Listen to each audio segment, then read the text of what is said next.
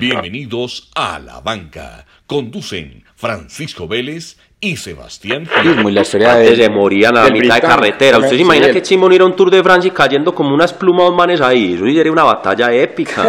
Callejón y... Se, metió en un callejón, sí, cogió sí. el metro Sí. y, se, y se ganó la carrera. No, Sí. Así está, pero- Ese- esa la había oído. Ay, ¿Y, y qué dice uno después de eso? Me se va nada, no. Como muchas gracias por acompañarnos. No, pero todos los días...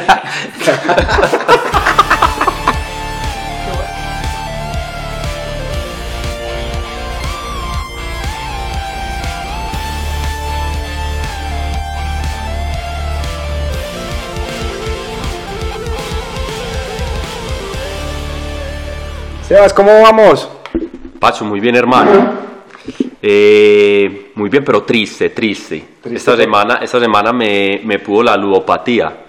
¿Y eso? ¿Qué pasó? Vi, vi la Champions muy fácil y, y creí que me iba a volver millonario. Metiste unos pesitos Metí unos pesitos, hombre, en la Champions.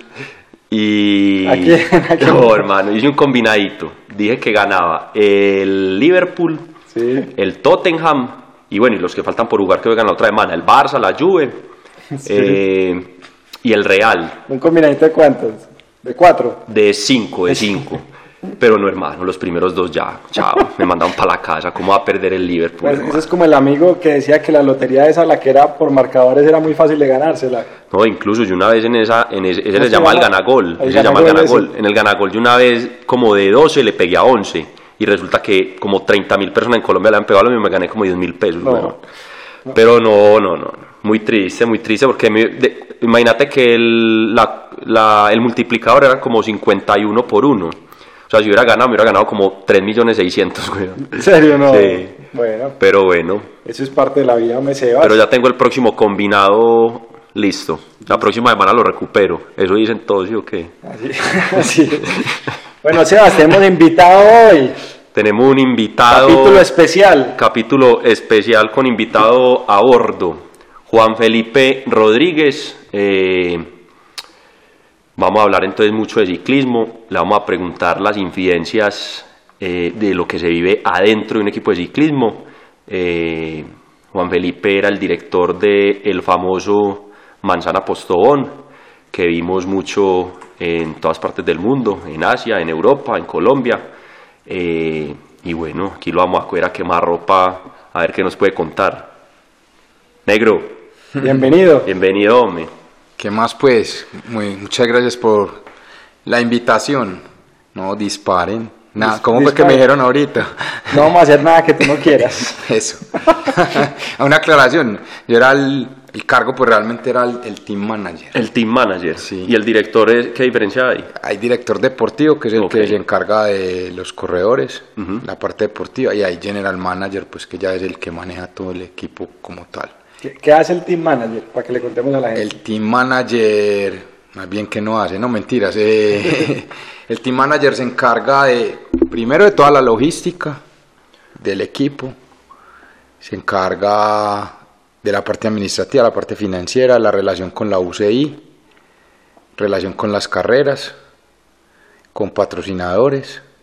Básicamente es un cargo más administrativo, pero, pero en la candela pues. En la candela. En la candela, sí.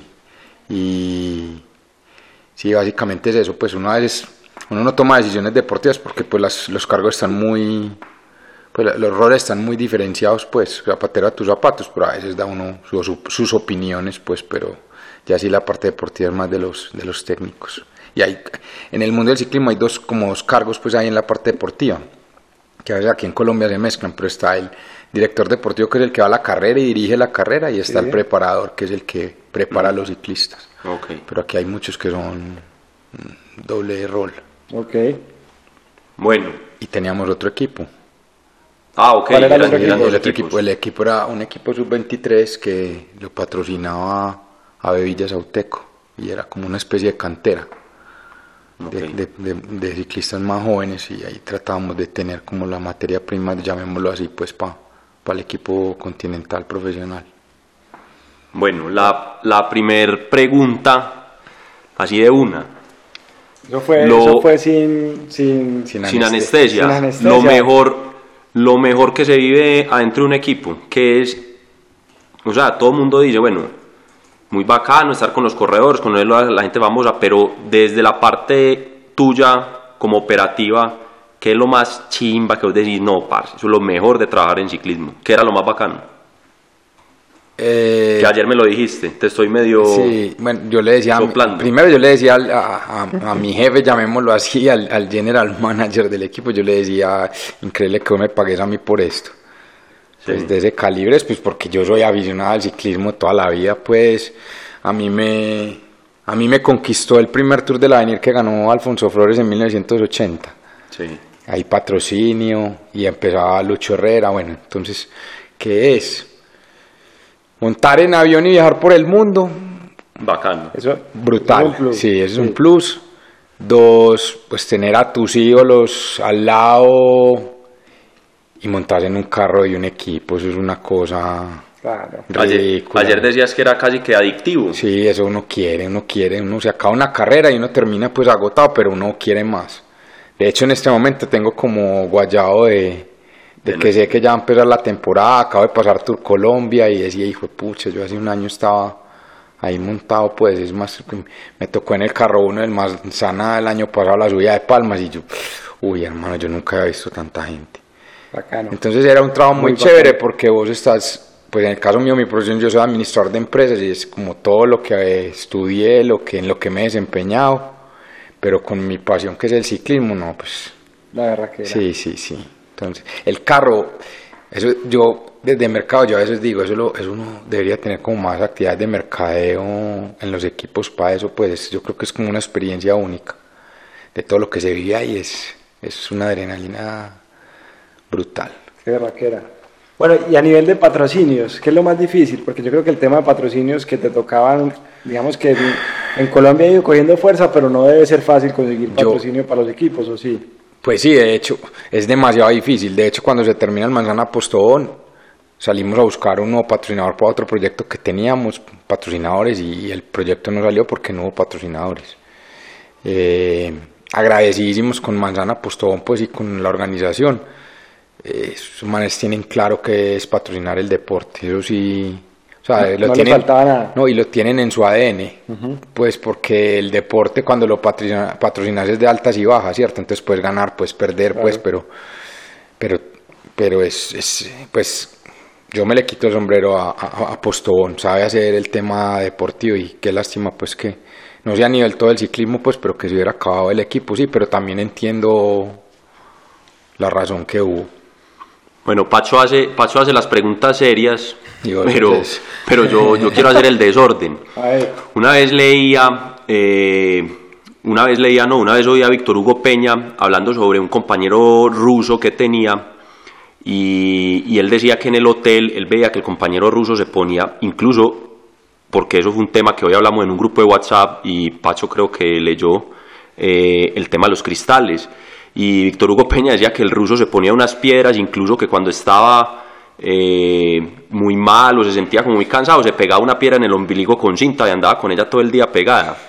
Y eso es de las cosas más raras que yo he oído de la anécdota en ciclismo. Negro, ¿qué fue lo más raro que te tocó vivir con un corredor? Una de esas prácticas, como los futbolistas que entran a la cancha y se dan la bendición en una sola pierna, alguna cábala, ¿qué se vive en el ciclismo? ¿Cuáles son las cábalas del ciclismo? ¿Qué cosas raras pasaron en equipo? No sé sabes que no muy religiosos y yo que no creo en nada ah, sí, te tocaba. Sí, sí, muy religiosos, la, pues, pero las cosas tradicionales, la, la estampita en la bicicleta, Camándula, la, la pues. camándula, la persignación, persign- ¿cómo se dice Sí, esa vuelta?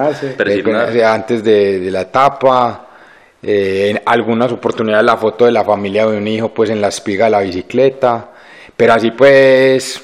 No, y no teníamos cábalas, pues yo soy muy cabalero. Sí. Ah, yo, pues Vale. yo, yo soy hincha del Nacional. Sí, sí, y yo con la camiseta que voy al estadio, si esa camiseta pierde, no vuelve nunca más al estadio. Entonces mi closet es lleno de camisetas verdes.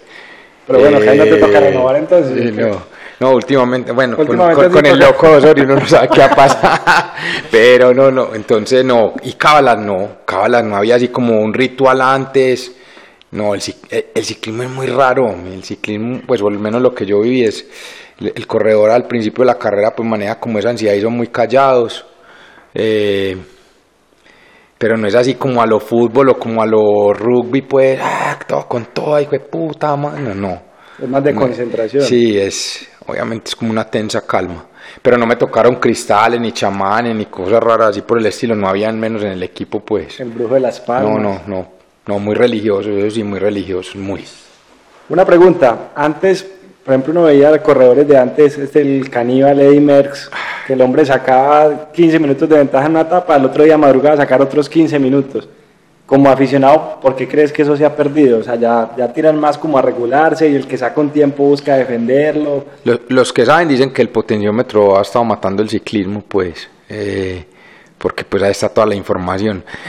Yo creo que hoy esos talentos como Eddie Merckx el, o Bernaino, que es mi ídolo, ese fue junto pues con los que ahorita decía, uy, cuando vino Bernaino aquí al clásico RCN, yo ese día casi me desbarato.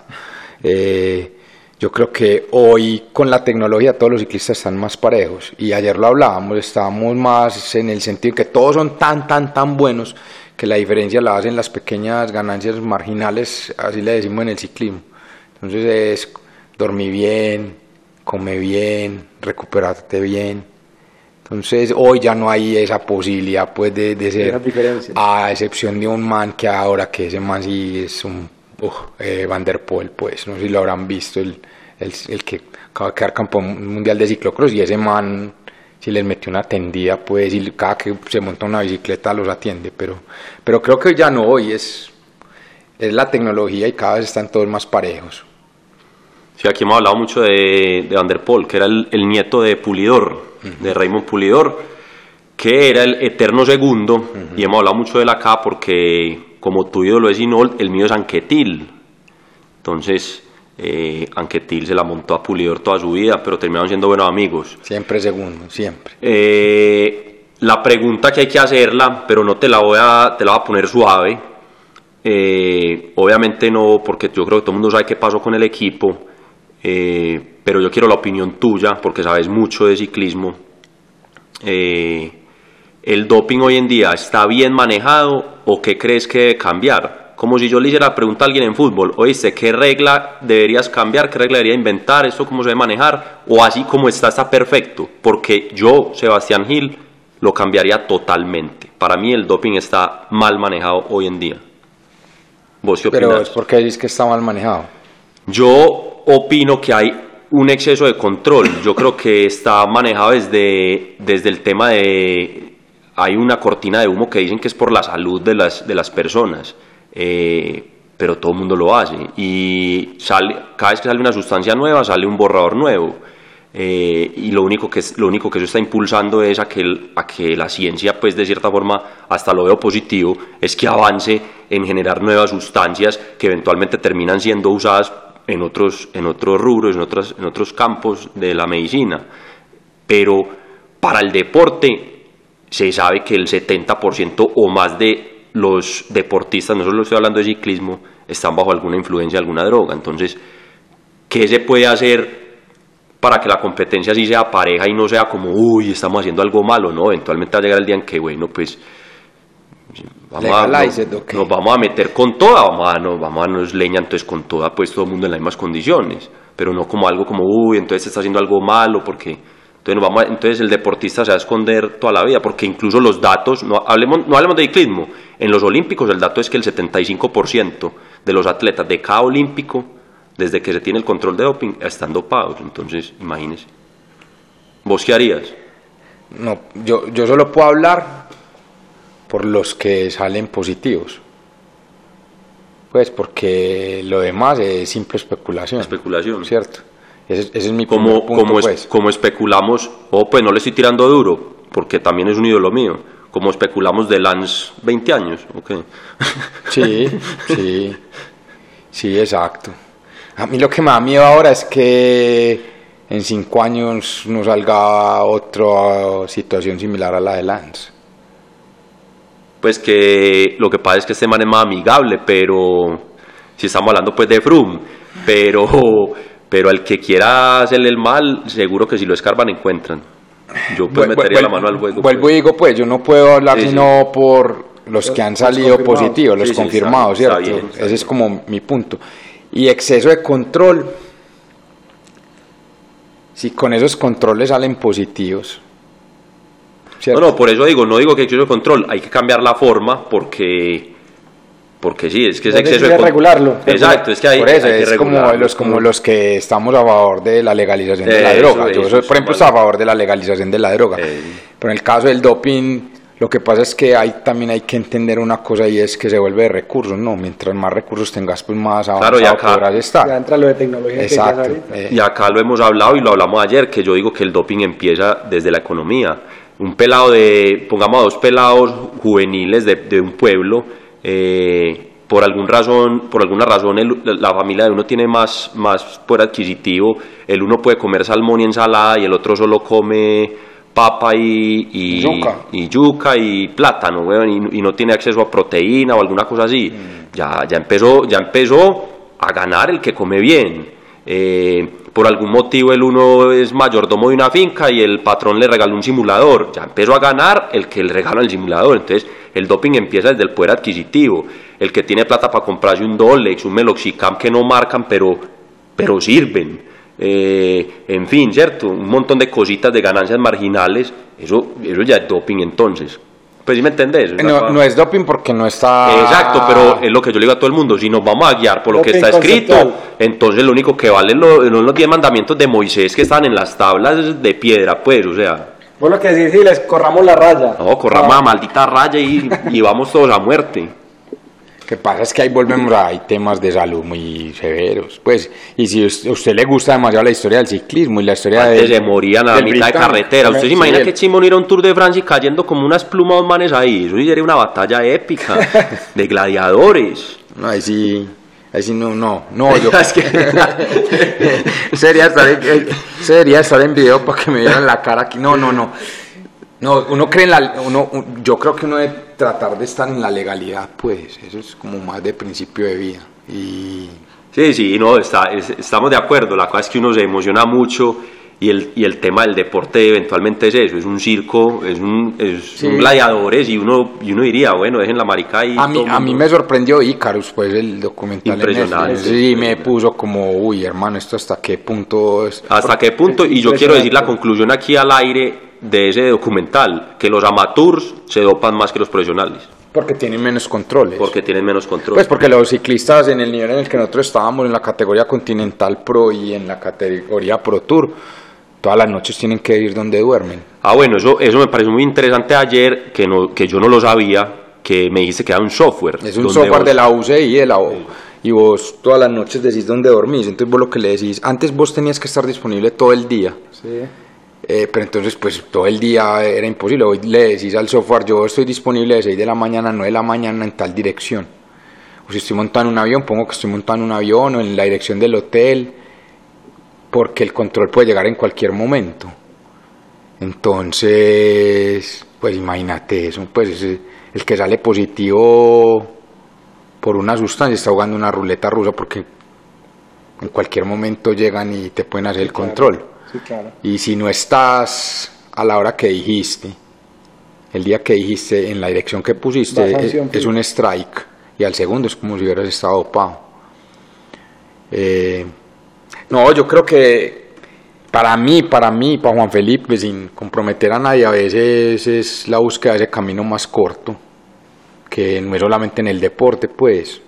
Pasan todos los aspectos. Sí, en la, en la parte laboral. eh, Yo soy profesor de universidad, el estudiante que copia, el político que nos roba. De acuerdo. eh, Eso- eso ya existe, hombre.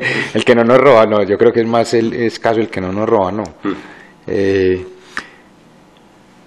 Pero sí, pasa, y- pasan todos sí, los aspectos y, y- pasan sí, todos los deportes. sí, y con unas implicaciones eh, pues muy tesas que son de salud.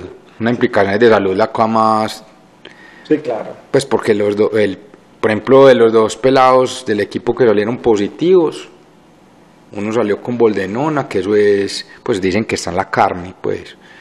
que está, está en el asado de Farah. Sí. Se me fue la cabeza Eh, eso es, eso es, es un anabólico de consumo animal. Entonces imagínate que te puede dar a vos en tus riñones o en tu hígado, en tu páncreas, qué sé yo, pues cuando te echas una vaina de esas. Y el otro muchacho, pues él se- ese, ese joven salió con Epo, que era exageradamente talentoso, ese, ese man era un crack. Yo creo el afán de, de pronto, pues, el afán de llegar más rápido, pero en, el, en lo que pudimos medio averiguar también era sustancia de uso animal. Epo, como, porque al Epo lo usan mucho en los callos de carreras. Sí. A que eso sí se dopa con Eh, que lo- lo hemos hablado Ah, no, y los aquí, árabes. aquí hemos hablado mucho de, de la hípica y Lo creo, épico de la hípica. y creo tuvimos sí tuvimos un episodio de, de solo caballos y creo que es el deporte donde más em- donde Sí. más muerte hay creo que el año pasado en, es- en solo Estados Unidos hubo más de 80 muertes Sí. incluso tengo el dato exacto que solo Pacho era en California el de donde es el Grand States cómo es que se llama En Santa Anita. en Santa Anita, que en solo el año pasado, en el 2019, más de- se murieron más de 37 caballos. Eso es una cosa, pues. Claro. Y la gente sigue yendo, y es un deporte que mueve miles de millones. Por eso digo, entonces es muy raro, pues, que muera un ciclista en una carrera. Mentiras, tranquilo, muchachos, ya. Bueno, Sebas, estamos hablando mucho de, de doping. Aquí tengo unos temitas bacanos. Trampas en el deporte. Epa, epa. Esta semana fue noticia en la Major League Baseball que se estaban robando las señas Sí. a los a Houston. los- así es, los Houston Astros. Y los Houston Astros, pues supuestamente ellos ganaron el título mundial en el 2017, la Serie Mundial. Y eh, a finales del año pasado salió una investigación diciendo que tenían un dispositivo donde analizaban las señales de los catchers y ellos mediante otras señales le decían al bateador Que cómo iban a, a lanzar la bola. Y eso fue, en- o sea, los descubrieron el año pasado y dicen que los vienen usando desde 2017. Inmediatamente salieron todos los jugadores de los otros equipos a decir que era una vergüenza, que se habían robado La Serie Mundial. mundial, que por ejemplo el MVP que había sido José Altuve había sido robado, o sea, se armó un escándalo durísimo. Hasta hoy no hay ninguna sanción, hasta hoy no hay ninguna sanción oficial contra los Houston Astros, más allá pues obviamente de la sanción pública de todo lo que están diciendo. Entonces, saliendo de ese tema, me puse a ver grandes trampas en la historia del deporte, entonces hablemos una a una. La más famosa, la mano de Dios. Recordemos que fue la famosa Maradona. Maradona metiéndole la mano, el primer gol contra Inglaterra en el 78. No, 86. En el 86, perdón. La segunda, esta no sé si la han escuchado, Rosy Ruiz, que ganó la maratón de Boston en el 80. Sí. Se sal- salió por allá como de un callejón y... Se sí, metió en sí, el callejón, sí, cogió el metro y, se, y se ganó la carrera. No, no sé si está, pero Ese- esa la había oído. la había, había corrido dos maratones en su vida y en esta segunda bajó 25 minutos contra la primera. Que los jueces dijeron, sospechoso, eso está sospechoso. La tercera, que no sé si la han escuchado, en el 89 en el Maracaná, jugaba Brasil contra Chile, eliminatorias Sí. para ir al Mundial. La de la- La del arquero. Sí, el arquero chileno. Que se, que se, esa es cuál, la que se corta la ceja. Sí. La del arquero Ah, que ok. se corta la ceja. Recordemos que por eso suspendieron al arquero casi de por vida y Sí. Chile no jugó eliminatorias para el Mundial del 94. Mm. Después de eso, o sea, el arquero se corta. ¿Cómo es la historia? Cabe una bengala en el campo de juego. El man tenía una cuchilla. Él tenía una cuchilla de afeitar, se corta la ceja, simula como si la bengala lo hubiera cortado la cara, suspenden el partido buscando pues obviamente que invalidaran el partido y que ellos ganaran los tres puntos. Al final se dieron cuenta que realmente la bengala nunca le impactó, que él se había cortado, bueno, y terminaron pues perdiendo el partido. Hay otra famosa que inclusive hay película, la historia de Tonya Harding contra Nancy Kerrigan. ¿La, has escuchado? Sí, no? la, de pat- la película muy buena. Estuvo nominada, creo que a los Oscar incluso. Esa no es de patinaje. De patinaje en hielo. Contala, Sebas. Eh, pero, pero incluso al final ella sale pues absuelta y resulta que es el, espo- el novio que está obsesionado con ella y por, por el afán, lo que dice Felipe, por el afán de, de que llegara pues al éxito porque ella era como medio redneck, el man manda a cascar a la... O sea, dos patinadoras del equipo de Estados Unidos del más alto nivel. Manda una rivalidad durísima. Manda a cascar a la, a la rival y, Manda a romperle una pierna. y le meten un sus batazos. Pero bueno, no solo hablamos mal ahí, Tonya Harding tiene un récord que, que pues nunca lo van a quitar porque fue la primera mujer que hizo un, un salto triple, pues tres vueltas en el aire, tres vueltas y media creo que es, que nunca nadie lo había hecho Nunca pues en, hecho, en patinaje sobre hielo y, y quedó pues en la historia por eso. Bueno, tengo otra por acá. En los Juegos Paralímpicos de Sydney 2000. Paralímpicos. En básquetbol, el oro se lo llevó el equipo español, el oro en básquet. Cuando fueron a revisar del equipo, solo dos jugadores tenían discapacidad intelectual. De Ah, resto, todo el bueno. equipo no cumplía con las características para competir. Esa sí no me la sabía. Selección española en el 2000. Y la última que tengo por acá, el señor Sergio Motsoeneng en Sudáfrica, corrió una ultramaratón y que llegó de décimo, lo peor es que ni siquiera ganó, llegó de décimo. ¿Y Cuando hizo? empezaron a revisar, tenía un hermano mellizo y siempre que había un baño se cambiaban. Se Nah. cambiaban los dos y se dieron cuenta porque el uno iba con el reloj en la derecha y el otro en la izquierda. O sea, se, se confundieron en ese detalle. El resto se cambiaban completico, pero uno con el reloj en la izquierda y el otro en la derecha. Algunos casitos de trampa hombre, en la historia del deporte. Pasa, pasa más seguido que lo que Sí, uno en, el cree. cicli- que- en el ciclismo hay muchos, hay muchos que hemos hablado aquí, pues del tema que tiraban tachuelas, eh, incluso por ahí un dato que en un Giro de Italia, pues estamos hablando de los años de los años 20, 30, calculan que se usaron más de 45 kilos de, de tachuelas, De tachuelas, no. en todo el Giro tirando en las Pero no las hay, hay uno muy reciente, la expulsada de Nibali de, fue el Tour. Ujú. Por la, hay una cosa en el ciclismo que se llama el sticky bottle, que es Ah, sí, que se pegan cuan- de... cuando bajan por el carro se le da un pequeño empujoncito. Pues, Solo le pueden pegar 6 segundos. Sí, es un pequeño empujoncito pues para que vuelva y coja ritmo. Pero a este man... Sí, ahí está el video, el man se sí, pega pues man, un kilómetro entero. Mm. kilómetro, pues una cosa ridícula. En el ciclismo se ve mucho eso, mucho. Sí. Ahora pues la- con las cámaras es más difícil, pero... Pero en la parte en de atrás del lote, cuando no va la sí. cámara, en la grupeta, el- en Colombia es muy sucio el ciclismo en eso, muy. Sí. Porque hay dos formas de hacerlo. La primera es, pues o lo arrastras, mejor dicho, y la otra es le pones el carro por Le poner el detrás carro para cortarle pues el viento. y volverlo a llevar. Ok, Ese es- y ese es más común. pequeña la competencia, menos que menos cámaras hay, pues obviamente. Sí, y, y, y cuando eso es una, mon- en, en una etapa de montaña, eso se parte en... Ah, Y acuérdate que en el ciclismo está el tema del tiempo, Sí. de llegar en el límite. Si hay un Entonces, corte pues.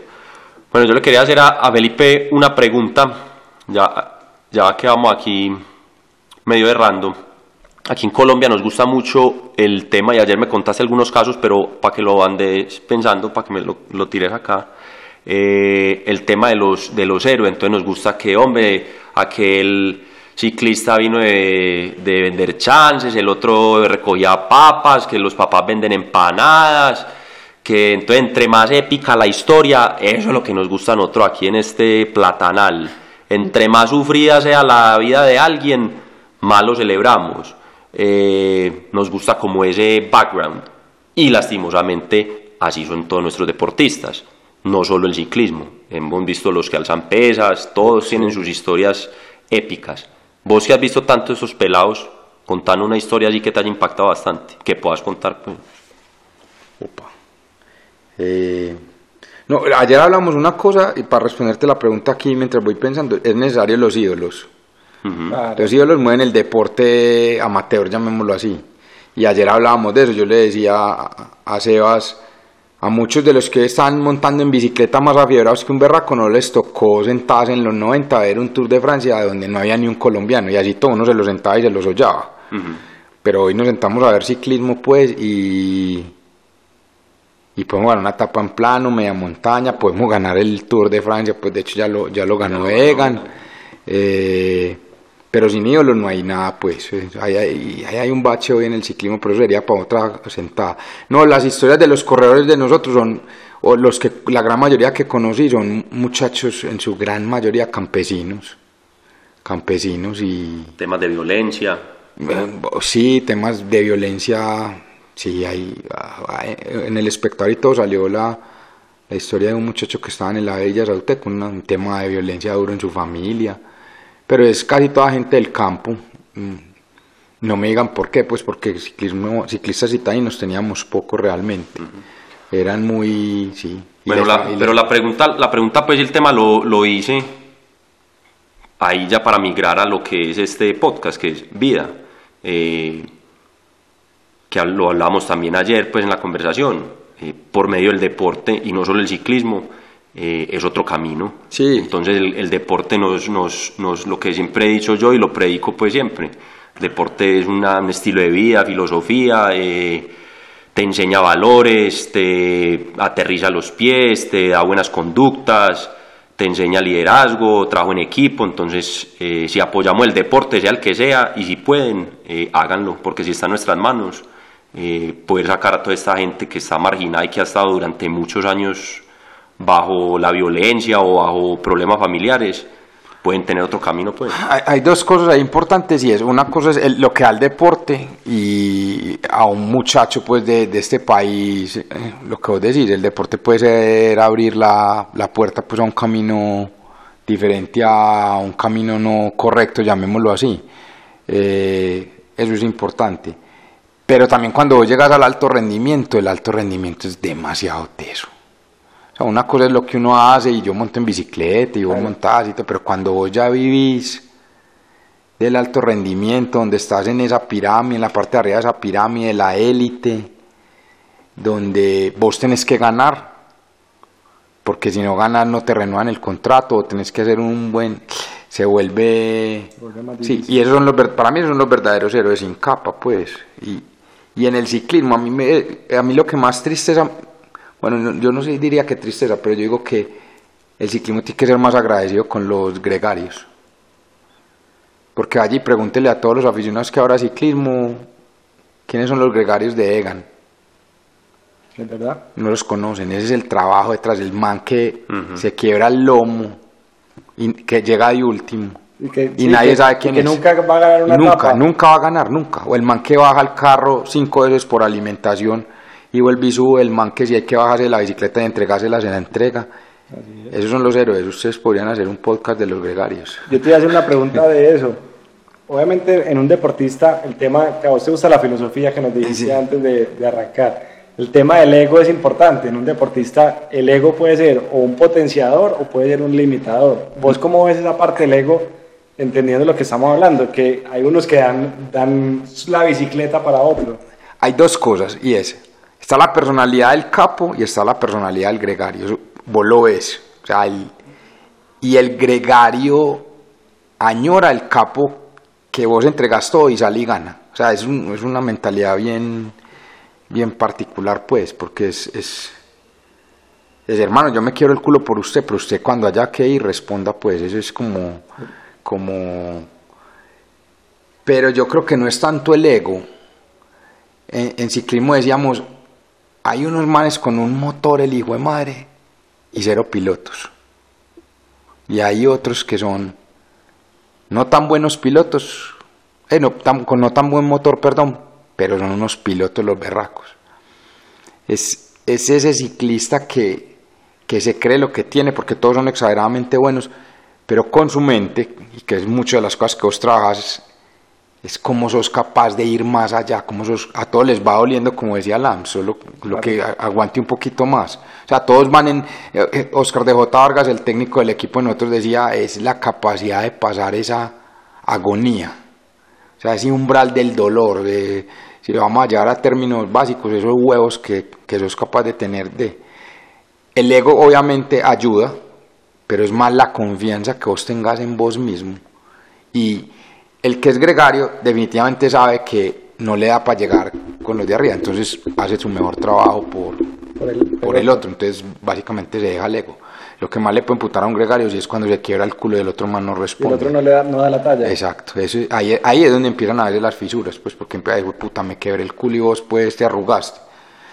Ese es como, como Eh, negro, contanos ya para cerrar el equipo con el, el proyecto en el que estás trabajando y, y no, que esa es la idea, pues como que haya un espacio eventualmente, de pronto sacas tu propio espacio o acá lo haremos eh, para contar historias de estos pelados y, y- y hablar más de ese ciclismo de bajo perfil que eventualmente terminan siendo los campeones que hoy en día tenemos. Sí, eh, después de este guayabo del ciclismo, pues de la Cerrada Manzana Postón y que no salió el, el proyecto de Villas Auteco este año, yo ya estaba como medio entregado a la pena, pues porque yo decía, uy, me va a faltar esta adrenalina atrás de montarme en un carro, de vivir esto, pues. Me llama alguien que era técnico de nosotros, que tiene un proyecto muy bonito que se llama Jóvenes Ciclistas y me dice, hey, vení vos, ¿por qué no me ayudas como en toda la parte administrativa, logística? de un equipo juvenil que está enfocado en masculino y femenino, prejuvenil y juvenil, hasta 18 años es los juveniles, es como la base, y hoy los estamos apoyando, pues estamos en la búsqueda de, de algunos otros patrocinadores que se vinculen.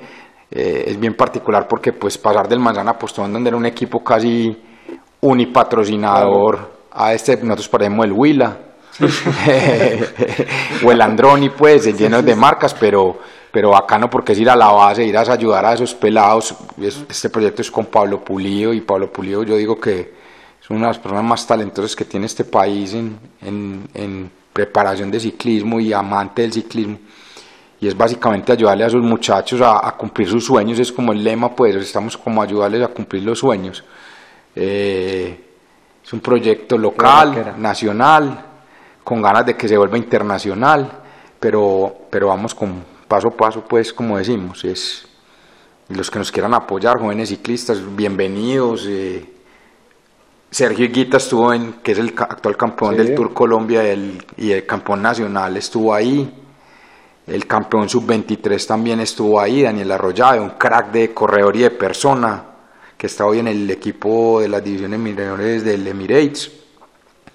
Y Pablo ha hecho una labor la berraca, son esos otros héroes sin capa callados que, que nos permiten después disfrutar de esos ídolos para que podamos seguir viendo las grandes carreras, haciéndole fuerza a alguien y no esperando que gane. A mí nunca me me olvidó un Tour de Francia que yo vi que era uno haciéndole fuerza a un venezolano y yo ya, parece que no está pasando, ¿no? Haciéndole fuerza a un venezolano para que gane, sin nada contra los venezolanos, pues uno con esa potencia de ciclismo que gane el venezolano, no. Eso es como ver un mundial sin Colombia. Así es esto, tal cual. Sí, Sí, sí, sí, sí. Entonces, cual. en ese proyecto estamos ahora, jóvenes ciclistas. Esperamos, nuestro gran objetivo es correr la vuelta al porvenir, que es la carrera pues como del... Y que ahí salgan y sigan creciendo esos muchachos. Qué bueno, muy bacano, muy, muy bacano. Bueno, Sebas, Bueno, Se nos algo, acaba el algo tiempo. de extra tiempo. algo de extra tiempo. Bueno, la última pregunta, pues, para Juan Felipe. Hay muchas analogías alrededor del ciclismo y de la vida. Pues que caer y volverse a levantar, que vamos de subida. Bueno. ¿Cuál es tu favorita? No es mía, es del profe Oscar. ¿Cómo es? Contá. Todos los días sale el sol. Y así tiene que pensar el ciclista. Y es como medio similar a los que juegan golf. Un hoyo y sigue el otro. En el ciclismo vos hoy pudiste haber perdido 15 Eso minutos. decía, eso decía Hugh Hefner.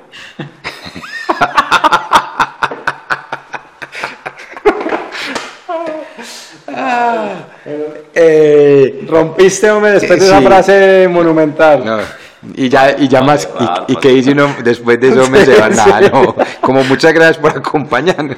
No, pero todos los días. todos los días sale el sol. Es, usted hoy puede perder 10 minutos y mañana hay otra etapa. Hágale, hermano, resetéese. Porque si queda en el pasado, esa es como la que más me gusta. Todos los días sale el sol. Bacano. Bueno, muy señor, bacano. entonces mañana saldrá el sol O- o- y o- habrá otro hoyo más. Listo. Bueno, muy bueno. Juan Felipe, mil gracias. De verdad que gracias por, por la compañía. Muy bacano. A ustedes. Muchas gracias. No. Ojalá, chao.